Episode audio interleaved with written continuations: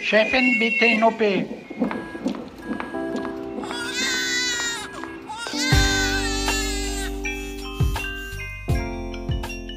Hallo und herzlich willkommen zum Güncast, der unzensierten Sprechstunde.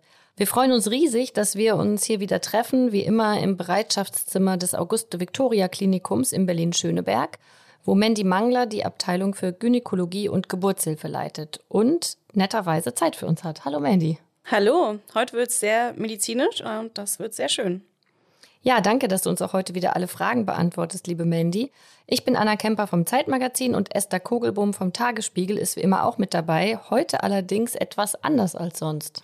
Ja, hallo zusammen. Diesmal sitze ich nicht bei euch im Bereitschaftszimmer, sondern äh, in meinem alten Kinderzimmer. Das super stabile Internet macht's möglich. Ihr seht, ich beschwöre es hier so ein bisschen, damit es auch wirklich hält. Aber zurück zum Thema. In der vergangenen Woche haben wir ja über Hebammen gesprochen und wir hatten da die tolle leitende Hebamme von Mandy, Claudia Reinbei im Studio. Und äh, weil ihr da draußen die weltbesten ZuhörerInnen seid, habt ihr uns gleich auf eine Sache aufmerksam gemacht. In unserer Folge klang es so, als würden wir empfehlen, sich erst ab der zwölften Schwangerschaftswoche nach einer Hebamme umzuschauen. Und da haben wir viel Feedback bekommen. Das ist natürlich für manche Schwangere total unrealistisch. Und auf gar keinen Fall muss die Empfehlung für alle gelten. Es gibt Bereiche, wo man da schon zu spät ist. Ja, ganz genau. Also es gibt viele Situationen, in denen Schwangere äh, schon vor dem Ablauf der ersten zwölf Wochen äh, eine Hebamme ganz gut gebrauchen können. Genau, hört dazu doch gerne auch nochmal unsere Folge zum frühen Verlust einer Schwangerschaft. In dem Fall habt ihr zum Beispiel natürlich auch Anspruch auf eine Hebamme und das schon vor der zwölften Woche. Danke sehr an unsere Hörerin Pauline, die uns darauf hingewiesen hat. Außerdem ist es natürlich so, dass man, wenn man mit einem zweiten, dritten, vierten oder fünften Kind schwanger ist und bereits eine gute Hebamme kennt, dann kann man die natürlich mit einem positiven Test sofort anrufen, damit sie sich schon mal einen Slot frei halten kann, ist ja klar. Hebammen haben außerdem wertvolle Tipps gegen Übelkeit und die vielen nervigen bis lebenseinschränkenden Begleiterscheinungen von so einer Frühschwangerschaft. Also legt gerne schon im Moment der Einnistung mit der Suche los. Dabei fällt mir übrigens die Geschichte von zwei Kolleginnen ein, die einander bei der Hebammensuche in einer geschlossenen Facebook-Gruppe trafen, ohne voneinander zu wissen, dass sie schwanger sind. Ja. Wir sind auch in diesem Podcast, also in dieser Folge noch beim Thema Schwangerschaft.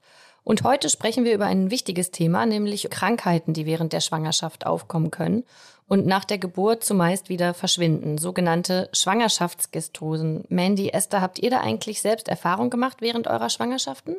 Nee, ich zum Glück nicht. Du, Mandy? Ähm, nee, also ich hatte nur sehr viel Hunger und habe mich am Ende wie so ein Walross gefühlt, aber sonst nicht, nee. ich zum Glück auch nicht.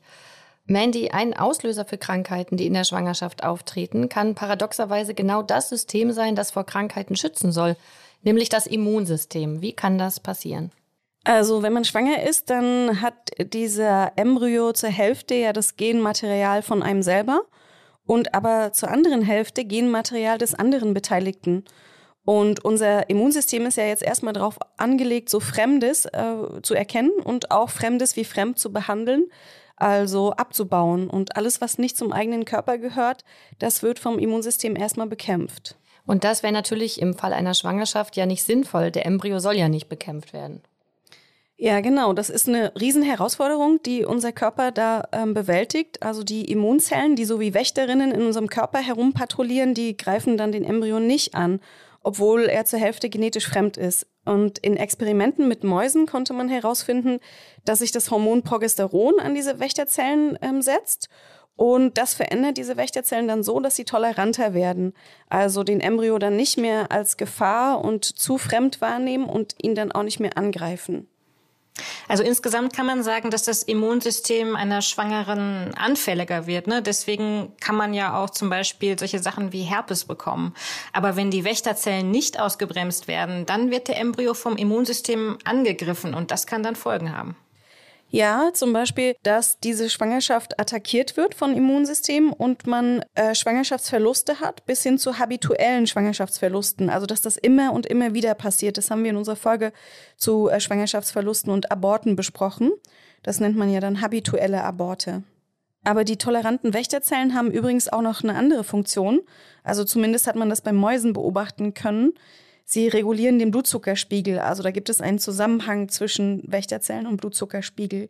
Und das kann gelegentlich dazu führen, dass der Blutzuckerspiegel bei Schwangeren hoch bleibt. Ja, also einen hohen Blutzuckerspiegel während der Schwangerschaft verbinde ich ja direkt mit dem Begriff Schwangerschaftsdiabetes. Ja, also in Schwangeren hat man dann auch festgestellt, dass Schwangerschaftsdiabetes mit einer reduzierten Anzahl von diesen abgebremsten Wächterzellen in der Plazenta einhergeht. Also das hängt alles eng miteinander zusammen.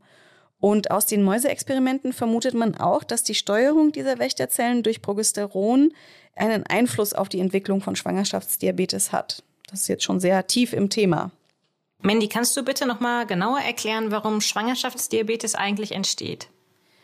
Also diese hormonellen Veränderungen während der Schwangerschaft und überhaupt diese ganze Situation ist ja eine veränderte Stoffwechsellage und bedeutet dann auch einen veränderten Insulinbedarf. Also es ist eine Herausforderung für den Körper, der sich auch dann eben im Stoffwechsel niederschlägt.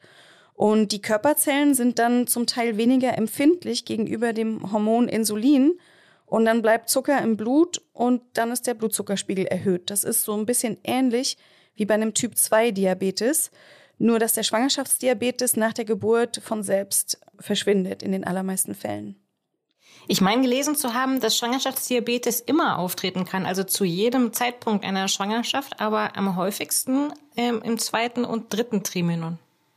Ja, das kommt auch, also das ist so ein komplexes Zusammenspiel zwischen Ernährung, Bewegung, Schwangerschaft, und natürlich kommt man dann im zweiten und dritten Trimenon auch in so eine Situation, wo die Stoffwechsellage anders ist nochmal auch als am Anfang der Schwangerschaft. Und ich habe sehr häufig mit Menschen mit Schwangerschaftsdiabetes zu tun. In Deutschland sind etwa 5 bis 13 Prozent der Schwangeren betroffen. Und weltweit zwischen 2 und 30 Prozent. Die Werte, die schwanken, je nachdem, welche Datenquelle man benutzt und auch welche Diagnosekriterien man bei der Auswertung so zugrunde legt. Damit ist Schwangerschaftsdiabetes eine der am häufigsten vorkommenden Schwangerschaftsgestosen und äh, um uns vor Augen führen zu können, wie normal sowas ist, äh, lass uns doch mal gucken, ob es auch Prominente betrifft, die darüber schon geredet haben. Ja, das stimmt. Und da wären zum Beispiel Angelina Jolie, Mariah Carey und auch Salma Hayek. Das sind alles Beispiele von prominenten Frauen, die eben auch an Schwangerschaftsdiabetes gelitten haben. Besonders unverschämt im Fall von Mariah Carey war damals eine Schlagzeile Moppelchen Mariah Carey speckt wieder ab oder so. Da wurde also gleich mal Bodyshaming betrieben, obwohl sie natürlich krank war. Also das ist ja total gemein. Das möchte man ja eigentlich für niemanden haben. Genau, oder? und das zeigt uns auch, dass man sehr viel Gewicht zunehmen kann, auch wenn man Schwangerschaftsdiabetes hat. Aber die Schlagzeile, die ist natürlich nicht so schön.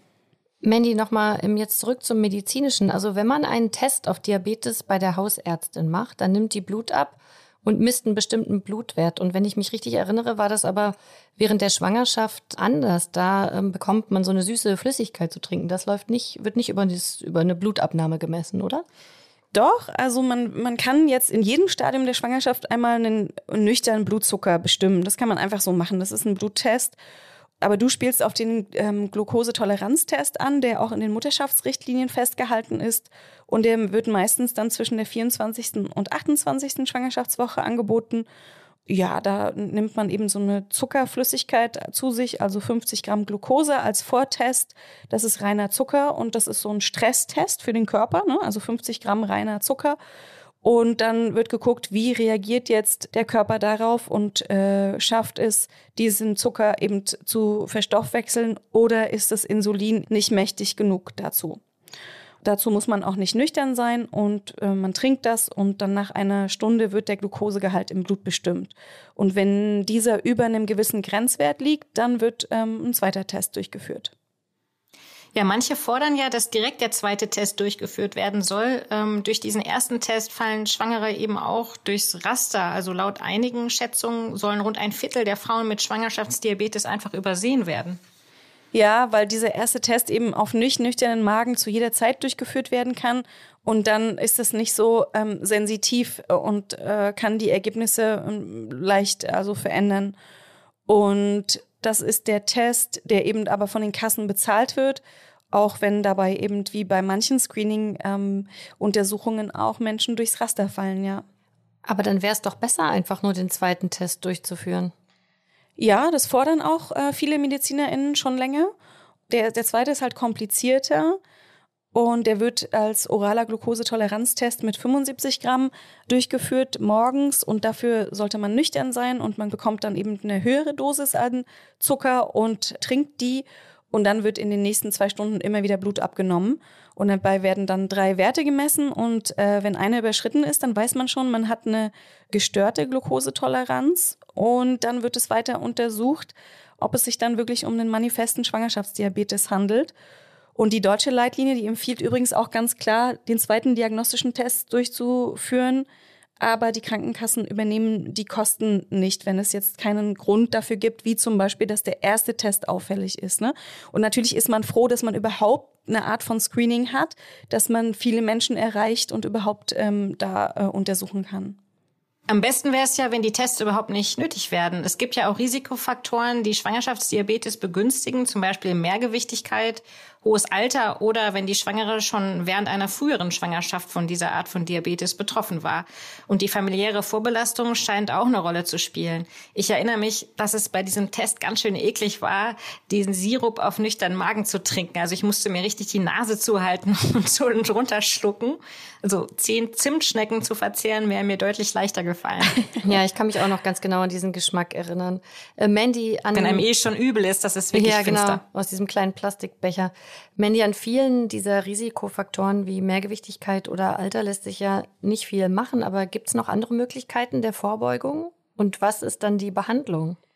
Man kann zum Beispiel also sich ähm, sehr sportlich betätigen und gesund ernähren und so, also insgesamt einen allgemeinen Lifestyle-Change, ja. Also das Esther mit ihren Zimtschnecken ist halt schwierig, ne? Und also auch wenn man keinen Schwangerschaftsdiabetes hat, zu viel Zimtschnecken ist halt ähm, eine Herausforderung für den Stoffwechsel, der ja, wie wir besprochen haben, eh schon ähm, sehr gut zu tun hat. Aber diese Lifestyle-Changes, also Sport, gesunde Ernährung und so, darum geht's in der Therapie von Schwangerschaftsdiabetes hauptsächlich auch. Und es gibt Empfehlungen, in denen auch dann ganz genaue Angaben gemacht werden. Dann soll die Ernährung zu 40 bis 50 Prozent aus Kohlenhydraten bestehen, 20 Prozent Proteine und 30 bis 35 Prozent Fett und dann eben eher Vollkornprodukte, eher Gemüse und Ballaststoffe. In der Corona-Epidemie gab es mehr Diabetes in der Schwangerschaft und mir in meinem Kreis alles aufgefallen, dass es mehr schwerere Babys äh, gab. Also wir hatten ja nicht viel Daten am Anfang der Pandemie und es war relativ auffällig, dass wir auf einmal immer so über vier Kilo Babys hatten, manchmal auch viereinhalb. Ähm, und das ist eher sonst selten. Und auf einmal hatten wir viele von diesen Kindern. Und auch deswegen haben wir Geburtshelferinnen Berlins uns zusammengeschlossen und uns einmal pro Woche getroffen, um diese ganzen Daten dann zu besprechen und auch dieses Thema zu besprechen. Das war ein Gesamtberliner Phänomen, also schwerere Babys und auch mehr Menschen mit Gestationsdiabetes. Und warum war das so? Weil diesen Menschen die Bewegung fehlte. Also die Schwangeren zum Beispiel in den Lockdowns, die haben sich ja viel weniger bewegt. Und auf einmal hatten auch Schwangere Gestationsdiabetes, die ähm, schlank waren und auch sonst gar kein Stoffwechselproblem eigentlich hatten. Und das war also auch diese Lockdowns eben auch eine Herausforderung für diese Schwangeren und deren Stoffwechsel. Also zum Thema Ernährung nochmal. Ich fand es immer super nervig, wenn andere kommentiert haben, was und wie viel ich gegessen habe, während ich schwanger war. Also zum Beispiel bei meinem Geburtsvorbereitungskurs stand da so eine ganz schöne Obstschale mit Trauben und mit anderen ähm, Obstsorten rum. Und da ich ja immer Hunger und Appetit hatte, habe ich also auch immer mehr von diesen herrlichen Trauben gegessen. Und irgendwann meinte die Hebamme nur, also weißt du, in Obst ist auch Zucker. Ja, habe ich mir da gedacht, dann stell doch das Teufelszeug da nicht ab.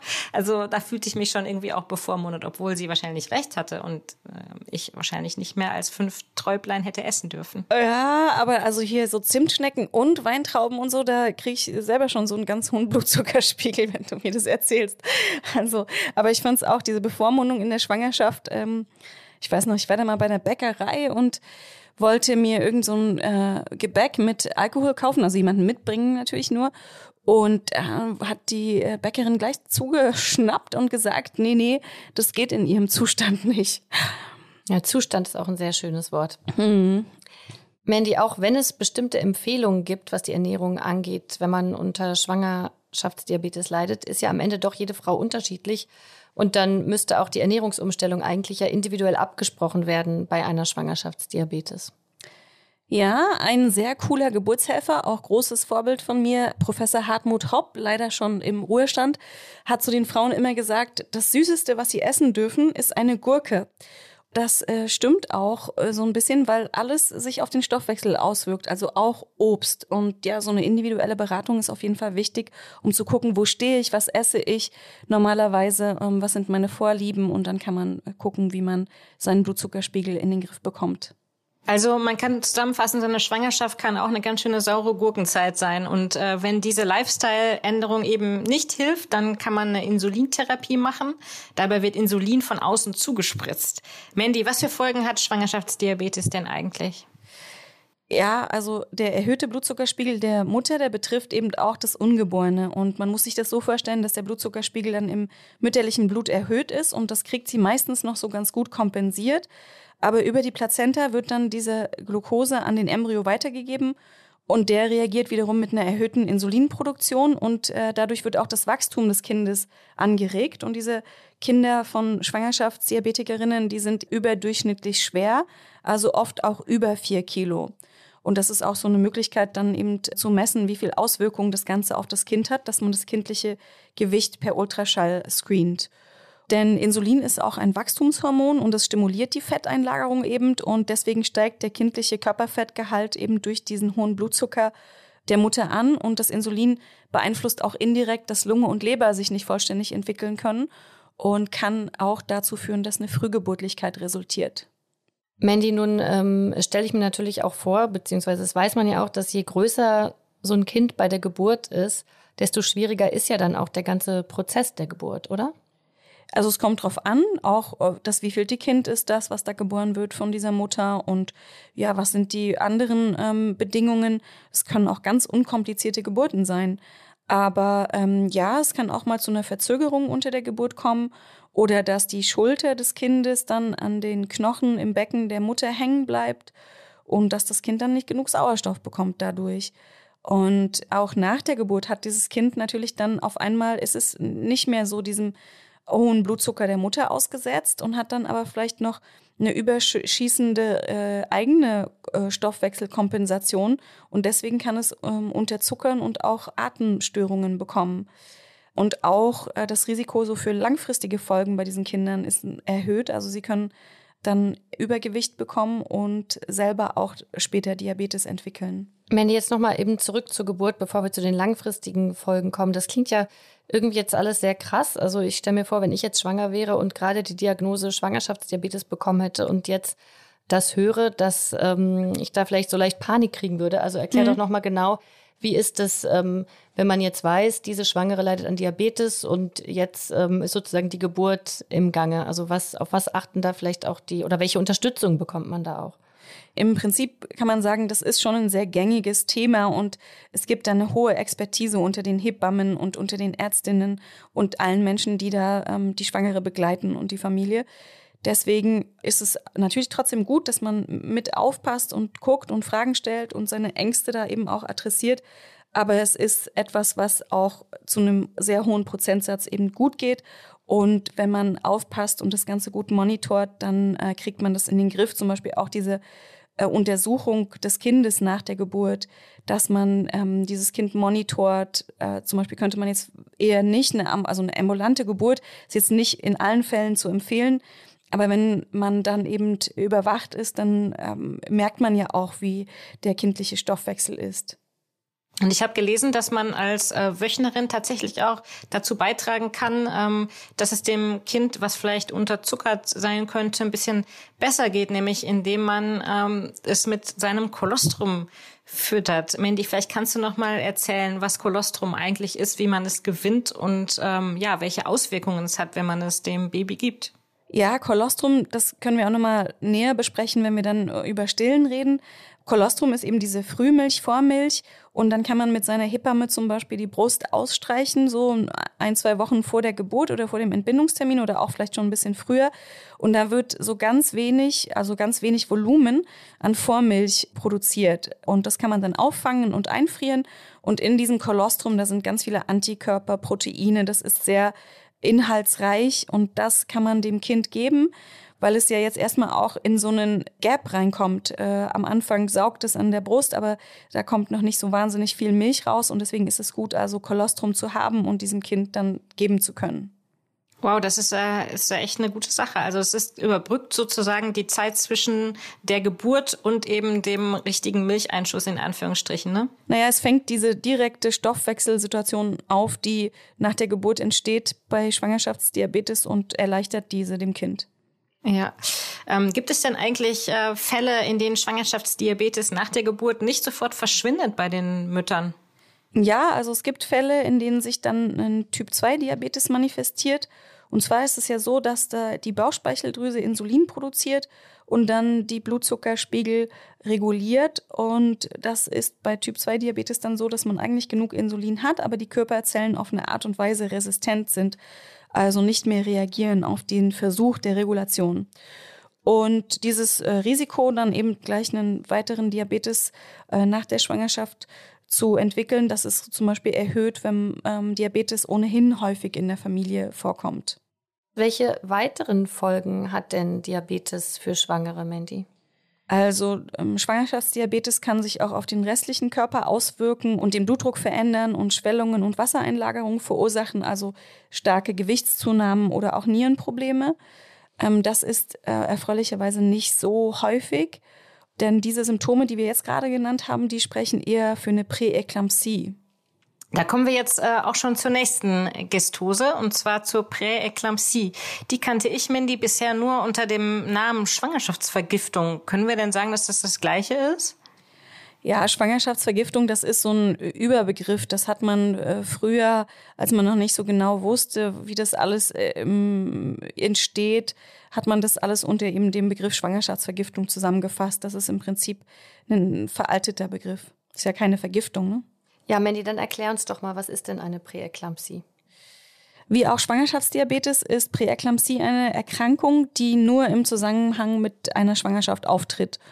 Und da gibt es die Hauptsymptome Bluthochdruck und Nachweis von Eiweißen im Urin. Und der Blutdruck, der kann Werte von 140 zu 90 oder sogar höher erreichen. Und viele Schwangere merken auch Wassereinlagerungen, also die Ringe passen nicht mehr, die Beine und Füße sind geschwollen. Und diese Eiweiße, die man da im Urin findet, die deuten dann auf eine Funktionsstörung der Niere hin, weil die Niere normalerweise ähm, die Eiweiße nicht so durchlässt und in den Urin einfach rauslässt.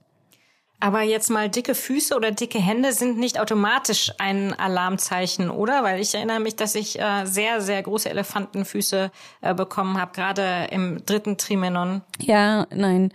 Also die meisten, glaube ich, von uns hatten ja dicke Hände, dicke Füße. Und das heißt jetzt nicht automatisch, dass man eine Präeklampsie hat. Und ich habe mich dann nochmal von meiner klugen Freundin und Kollegin Dr. Lisa Lorenzmeier beraten lassen, wann man jetzt genau dann auch dieses Screening äh, durchführt auf Präeklampsie. Da kommen wir gleich nochmal drauf. Das heißt, selber merken ähm, kann ich das eigentlich nicht als Schwangere? Schwierig. Also wenn man selber seinen Blutdruck misst, dann ja.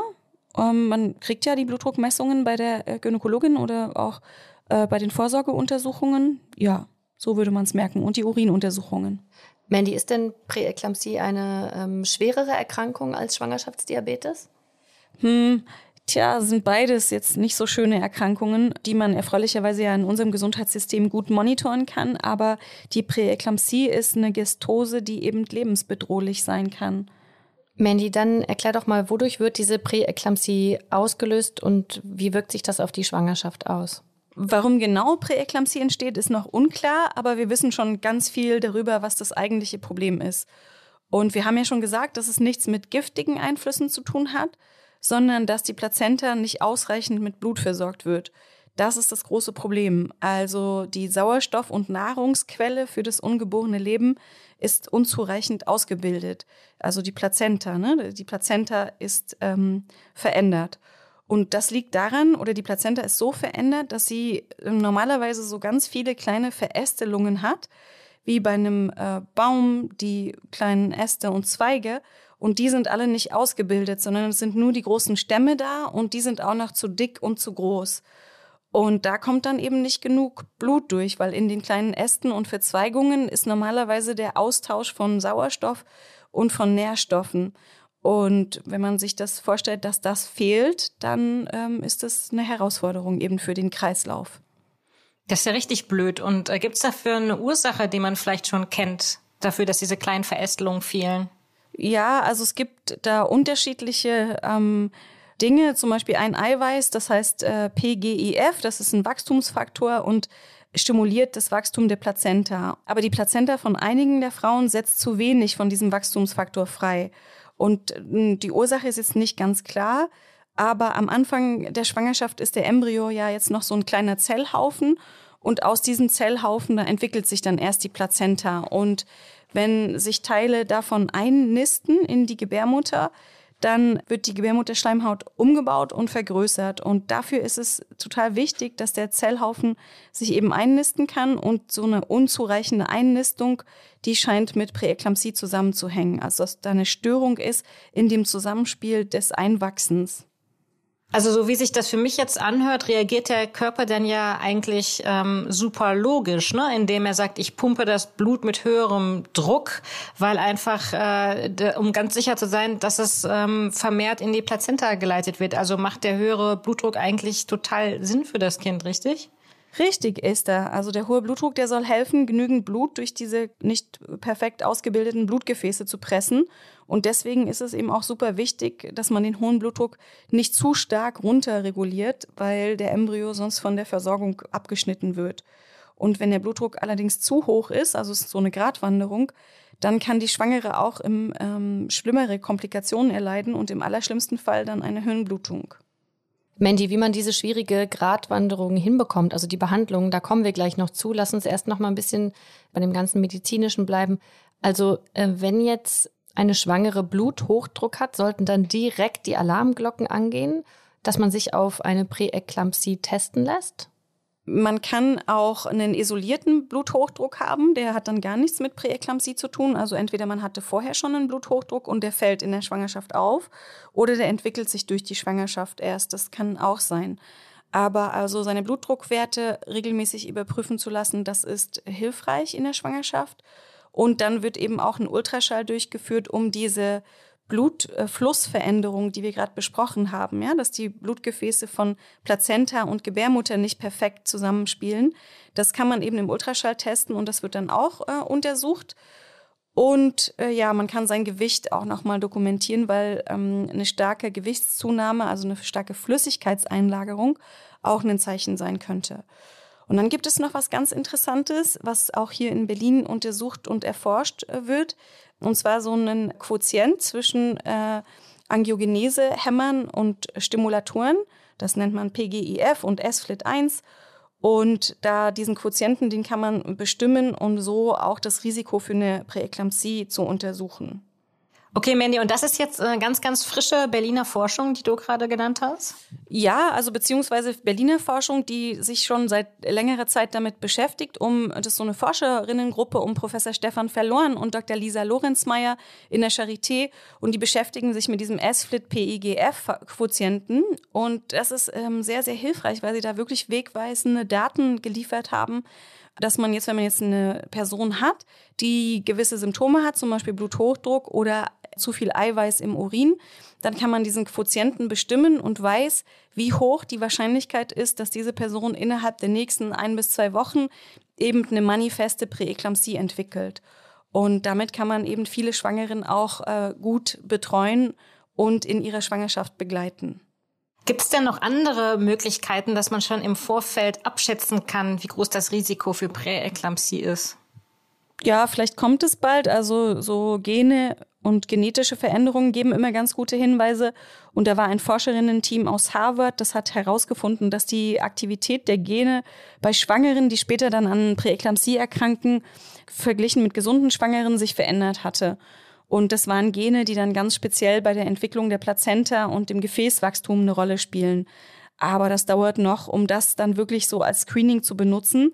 Und bisher gibt es eben nur die Möglichkeit, den Blutdruck regelmäßig zu messen und auf die Symptome zu achten. Und so einen diagnostischen Test jetzt, wie bei Schwangerschaftsdiabetes, den gibt es einfach leider noch nicht.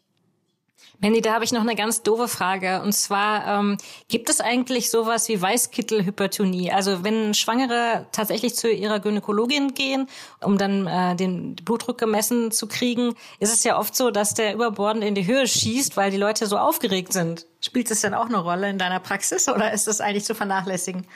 Nee, das spielt eine Rolle, das gibt es. Und es gibt übrigens auch das umgekehrte Phänomen, dass man sich bei seiner Ärztin so entspannt und gut fühlt, dass der Blutdruck dann sinkt. Aber das häufigere ist diese Weißkittelhypertonie, dass Menschen dann sehr aufgeregt sind und äh, der Blutdruck dann höher ist. Das kann man natürlich gut messen, indem man dann selber zu Hause den Blutdruck screent und sich anguckt, ob sich das dann wieder beruhigt. Und eine Sache, die wir auch noch im Zusammenhang äh, besprechen können, ist also dieses erste äh, frühe Screening, das wir ja in den letzten Folgen besprochen haben in der Schwangerschaft. Da wird dann eben im Ultraschall ähm, die Arteria uterina auf Notching untersucht. Also das sind dann eben die Blutgefäße, die zur Plazenta ziehen. Und wenn die ein Notching haben, das ist so eine Delle, also einen verminderten Blutfluss in der Auswertung, dann ist es auch ein Hinweis, dass da eine Präeklampsie ähm, entstehen könnte. Mandy, jetzt haben wir ja sehr viel darüber geredet, ähm, wie man eventuell dieses Risiko für eine Präeklampsie bestimmen kann was ja eben noch, äh, sage ich mal so, in den Kinderschuhen steckt. Aber wann merke ich denn oder wie wird denn dann festgestellt, hier liegt jetzt eine Präeklampsie vor? Ja, es ist schwierig. Wir merken das schon, wenn wir darüber sprechen. Ne? Es ist auch ein sehr heterogenes Krankheitsbild. Also es sind verschiedenste Symptome, die darunter zählen. Und man kann jetzt nicht sagen, okay, Blutdruck ist hoch und äh, Urin hat äh, zu viel Protein und äh, dann ist es immer eine Präeklampsie. Also deswegen wird es immer einzeln äh, ausgewertet und es wird geguckt und deswegen auch diese Screening-Faktoren, die dann eine Rolle spielen. Okay, Mandy, bedeutet das dann also, dass man ähm, im Grunde jetzt mal so platt gesagt ähm, dann mit dieser Krankheit äh, leben muss während der Schwangerschaft? Ja, also es werden ähm, Mutter und Kind gemonitort im Ultraschall das Kind ne, und es wird geguckt, kommt da jetzt genug Blut an, wächst es gut. Das kann man an der Größe ganz genau ablesen. Und bei der Mutter wird geguckt, wie sind die Blutdruckwerte, wie sind die Eisenwerte, was sagen Niere und Kreislaufsystem. Ähm, und ja, und dann lebt man damit und muss mehr oder weniger den Zeitpunkt finden, an dem das Ganze dann doch schlimmer wird. Das muss nicht passieren. Und es kann sein, dass man ganz normal zum Ende der Schwangerschaft kommt und dann das Kind bekommt. Oder es kann sein, dass es eben einen Punkt gibt, wo die Blutdruckwerte eskalieren, das Kind vielleicht auch nicht mehr wächst und man sagt, okay, jetzt hat die Plazenta also ist ans Ende im Prinzip ihrer Lebensdauer gekommen und äh, man empfiehlt, dass dieses Kind doch besser außerhalb des Uterus aufgehoben ist als innerhalb. Mandy, was heißt denn da hier, dass man praktisch gemonitort wird dann? Also muss ich dann jeden Tag ähm, zum Arzt gehen und die Werte werden überprüft oder wie häufig wird das nachgecheckt? Nein, wenn die Veränderungen stärker sind, dann würde man alle ein bis zwei Wochen kontrollieren. Manchmal, wenn es doch schon schwerer und gegen Ende der Schwangerschaft ist, dann äh, wird auch die Empfehlung ausgesprochen, stationär aufgenommen zu werden und dann wird man noch engmaschiger überwacht. Jeder hat ja auch die Möglichkeit, zu Hause ihren Blutdruck selbst zu kontrollieren.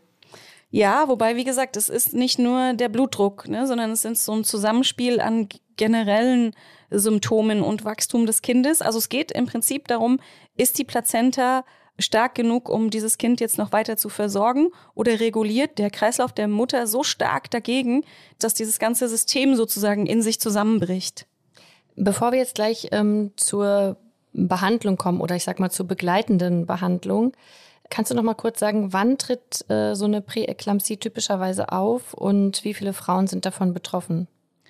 Ja, per Definition spricht man davon erst ab der 20. Schwangerschaftswoche und 2,5 bis 8 Prozent der Schwangeren können davon betroffen sein.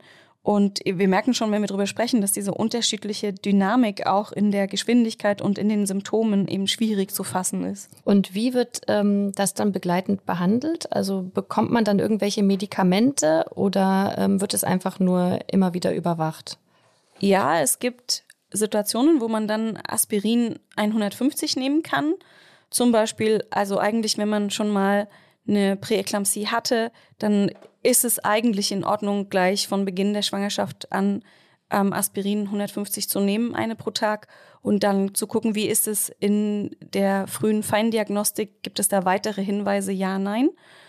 Und wenn man jetzt noch nie Präeklampsie hatte und dann aber ein erhöhtes Risiko beziehungsweise erhöhter Blutdruck oder dieses Notching in der Arteria uterina gemessen wird im Ultraschall, dann empfehlen die Leitlinien auch Aspirin 150 einzunehmen. Natürlich immer alles in Absprache mit der Ärztin. Mhm, genau. Aber generell ist natürlich das Ziel, ähm, das Ungeborene so lange wie möglich eben an der Plazenta zu halten und auch im Bauch der Schwangeren. Denn es ist ja schon so, dass die eigentliche Therapie für Präeklampsie nichts weiter ist als die Geburt. Also die, äh, das Baby kommt raus und ähm, die Plazenta wird nicht mehr gebraucht. Kann man denn sagen, ähm, was Präeklampsie für den Fötus bedeutet, also für das ungeborene Baby? Für das Kind bedeutet das, dass zu wenig Nährstoffe und Sauerstoff über die Plazenta bei ihm ankommen und dadurch kann es eben zu klein bleiben, also minder versorgt sein und die ganzen Organe sind auch kleiner. Und es kann dann eben auch der Zeitpunkt kommen, wo man diese Entscheidung trifft. Das Kind ist jetzt also besser draußen aufgehoben, wie wir gesagt haben, außerhalb der Gebärmutter. Und dann kann es eben auch sein, dass das dann in die Frühgeburtlichkeit geht, also dass das Kind eine Frühgeburt ist weil es eben in der Gebärmutter sonst im schlimmsten Fall auch sterben würde. Und gibt es auch bei der Schwangeren äh, Symptome, wo man sagt, ähm, jetzt ist es besser für die Schwangere, wenn entbunden wird? Also, dass die sozusagen dann in Gefahr ist? Ja, genau. Wenn dieser Blutdruck dann so hoch ist und auch die ganze Stoffwechsellage der Schwangeren in Gefahr ist, dann treten zum Beispiel auch Krampfanfälle auf. Das ist auch ganz gefährlich. Mandy, hast du mal ein Beispiel aus deiner Praxis, aus deinem Alltag? Wie kommen dann Frauen zu dir in die Klinik und was erlebt ihr hier dann gemeinsam? Ja, also das kann zum Beispiel sein, dass die Frau dann eine dekompensierte Präeklampsie bekommt und eben einen Krampfanfall. Und dieser Krampfanfall, der führt dann unter Umständen zu einer Höllenblutung. Und das ist natürlich schwierig. Also zum Beispiel erinnere ich mich an eine Schwangere, die einen Krampfanfall hatte und wir waren auf der Wochenbettstation gerade bei ihr im Zimmer und mussten dann in dieser Sekunde den Kaiserin-Schnitt durchführen, weil das die einzige Möglichkeit war, eben auch diesen Krampfanfall dann ähm, zu therapieren, gemeinsam mit den Anästhesistinnen dann zusammen. Das ist dann eine intensivpflichtige Situation und doch relativ schwierig. Aber Mandy, wie oft kommen so extreme Fälle vor? Ja, Gott sei Dank nicht so oft. Also in jetzt meiner Klinik mit knapp 2000 Geburten ja, maximal einmal im Jahr oder noch seltener. Und dann gibt's übrigens noch das HELP-Syndrom. Das wird immer in Klausuren und Staatsexamina sehr gerne auch abgefragt. Das HELP-Syndrom mit Doppel-L hm, ist nochmal so eine Unterform. Das heißt, äh, also es gibt drei Symptome von diesem HELP-Syndrom. Hypertension, ja, H, dafür steht das H. Dann Elevated Liver Enzymes, EL. Und das LP, das letzte, das steht für Low Platelets. Also wir haben sozusagen Bluthochdruck mit erhöhten Leberwerten. Die Leber ist betroffen und äh, macht erhöhte Werte. Und Low Platelets heißt niedrige Thrombozyten, also niedrige Blutplättchen. Und diese Kombination ist auch ganz, ganz schwierig, weil da könnt ihr euch vorstellen, wenn die Blutgerinnung zu niedrig ist und es aber durch Bluthochdruck zum Beispiel irgendwo im Körper auch eine Blutung entsteht, zum Beispiel eine Hirnblutung, dann kann die durch diese gestörte Blutgerinnung auch noch stärker werden und es blutet dann an der Stelle doller und die Blutgerinnung funktioniert nicht. Also das ist nochmal eine Unterform, die man in den Blutabnahmen ganz gut ähm, erkennen kann. Das heißt, Mandy, weil das jetzt ja alles wirklich einen auch so leicht in Panik äh, versetzen kann, also das sind alles gängige Erkrankungen, muss man vielleicht nochmal sagen, die auch wirklich überwacht werden und wo die Werte getestet werden. Also mhm. ähm, man muss jetzt nicht zu viel Angst bekommen und wenn man schwanger ist, sofort zu seiner Gynäkologin hin und sagen, bitte, ich möchte alle Tests machen, ja. die es gibt? Nee, vielleicht können wir nochmal sagen, also wenn man jetzt durch die Schwangerschaft geht und das Ersttrimester-Screening hatte, dann wird dort untersucht, ob eine Risikosituation für eine Präeklampsie vorliegt. Und angenommen, das ist nicht der Fall, dann ist schon mal gut. Und die Wahrscheinlichkeit, dass man dann eine Präeklampsie entwickelt, sind sehr gering. Aber man selber kann bei sich auch Symptome finden, um die dann vielleicht auf eine Präeklampsie hinweisen können. Und zwar gegen Ende der Schwangerschaft zum Beispiel starke Schmerzen im rechten Oberbauch. Das ist ein Hinweis, dass die Leber da eine Funktionsstörung hat. Oder plötzliche Kopfschmerzen oder Sehstörungen und Übelkeit. Ja, also das sind so Symptome, bei der man sich mit seiner Gynäkologin rücksprechen kann und wo die dann vielleicht auch nochmal guckt, ob Mhm. alles in Ordnung ist. Und natürlich auch mit seiner betreuenden Hebamme, die ja Genau. gerade eben in den Monaten oder Wochen Ja. vor der Geburt ja sehr präsent ist. ja, Hebammen haben da auch ein sehr hohes Bewusstsein Ja. für. Mhm. Ja, sehr gut. Mandy, und ähm, kommen wir doch mal zu den möglichen Langzeitschäden. Gibt es da ähm, welche nach eben äh, einer Präeklampsie? Die Präeklampsie, die hat leider manchmal auch noch ein Nachspiel und das über sehr lange Zeit. Also ich weiß einfach, wenn ich eine Präeklampsie hatte, dass mein Herz-Kreislauf-Risiko für gewisse Erkrankungen erhöht ist, auch über eine ganz lange Zeit. Zum Beispiel noch auch Jahrzehnte später kann das Schlaganfallrisiko erhöht sein. Das haben so Forscherinnengruppen äh, herausgefunden. Das heißt also, mit der Geburt ähm, ist für die Gebärende ähm, die Sache noch lange nicht vorbei. Das äh, heißt, äh, sie wird ihr Leben lang womöglich damit zu kämpfen haben mit diesem Risiko. Und die Langzeitschäden wiegen ja hier ziemlich stark. Man sollte dann wahrscheinlich das Risiko für Herz-Kreislauf-Erkrankungen an anderen Stellen einfach äh, verringern, oder? Um eben gegen diesen Risikofaktor Präeklampsie gehabt zu haben, anzusteuern. Im Prinzip kann man sagen, die Schwangerschaft ist so eine Art Test für das Herz-Kreislauf-System. Und wenn man eine Präeklampsie hat, dann ist sozusagen der Test so, dass man sagen kann, okay, man hat Risikofaktoren auch im Alter und man sollte seine Risikofaktoren für Herz-Kreislauf-Erkrankungen insgesamt reduzieren. Also zum Beispiel seine Cholesterinspiegel checken und Blutzucker ähm, bestimmen und auch ähm, ein gesunder Lebensstil, also nicht rauchen, ja, Stressreduktion und so weiter. Also, dass man insgesamt auf seine Herz-Kreislauf-Gesundheit achtet. Mandy, das sind ja jetzt erstmal ähm, dann die Folgen, die das sozusagen körperlich hat, ja. Aber Mhm. gibt es auch psychische Folgen? Das klingt ja alles nach einer dann durchaus eher stressigen ähm, Schwangerschaft oder einem stressigen Schwangerschaftsende. Hat das, äh, merkst du das oder weißt du das, dass das auch psychische Folgen haben kann? Ja, das gibt's auch Untersuchungen, die sagen, dass die postpartalen Depressionen häufiger vorkommen können. Das ist ja schon alles eine sehr traumatisierende Situation und ähm, eine extreme Herausforderung an die Schwangere und an die Familie. Und auch wegen dieser anhaltenden Langzeitfolgen ist es so wichtig, dass wir in Forschung investieren, um die Ursachen der Krankheiten zu bekämpfen. Ja, das ist eine total wichtige Sache, die du sagst, Mandy, denn auch wenn verhältnismäßig wenige Frauen weltweit von diesen schwangerschaftstypischen Krankheiten betroffen sind, sind es immer noch eindeutig viel zu viele. Und die Langzeitnachwirkungen sowohl für die Gebärenden und die Frauen als auch für die Kinder machen es so wichtig, dass wir da dranbleiben. Ja, und ich glaube, was wir heute auch gelernt haben, ist, dass diese schwangerschaftsspezifischen Krankheiten eben doch auch über die Schwangerschaft hinausgehen können, weil sie eben systematisch den ganzen Körper betreffen und auch über Jahrzehnte unsere Gesundheit einschränken können. Und ähm, dann ist es natürlich gut, wenn, ähm, wie du auch erwähnt hast, gerade daran geforscht wird, dass eben verbessert wird, wie man diese Krankheiten frühzeitig erkennen kann, eben bevor sie gefährlich werden. Ja. Wenn ihr euch weiter dazu informieren wollt, dann schaut gerne mal auf die Webseite der Arbeitsgemeinschaft der Gestose-Betroffenen. Die findet ihr unter präeklampsie-help.de, help wieder mit Doppel-L. Dieser Verein ist eine Selbsthilfeorganisation und findet, dass Frauen, nachdem alles vorbei ist, häufig alleine gelassen werden, wenn sie das Geschehene eigentlich verarbeiten sollten. Apropos verarbeiten, wenn ihr, liebe HörerInnen, Erfahrungen mit Gestosen habt, dann würden wir uns sehr, sehr freuen, wenn ihr Lust hättet, uns davon zu erzählen. Und zwar, indem ihr uns einfach über Insta eine Privatnachricht schreibt. Wir würden die äh, gerne lesen und vielleicht sogar anonym dokumentieren auf Insta, wenn ihr uns euer Einverständnis dafür gebt. Vielen Dank. Super. Ja, heute war ja Esther digital zugeschaltet. Esther, deswegen darf Anna heute alleine ins Mitbringselkörbchen Darauf habe ich mich schon immer gefreut. Ich bin sehr gespannt.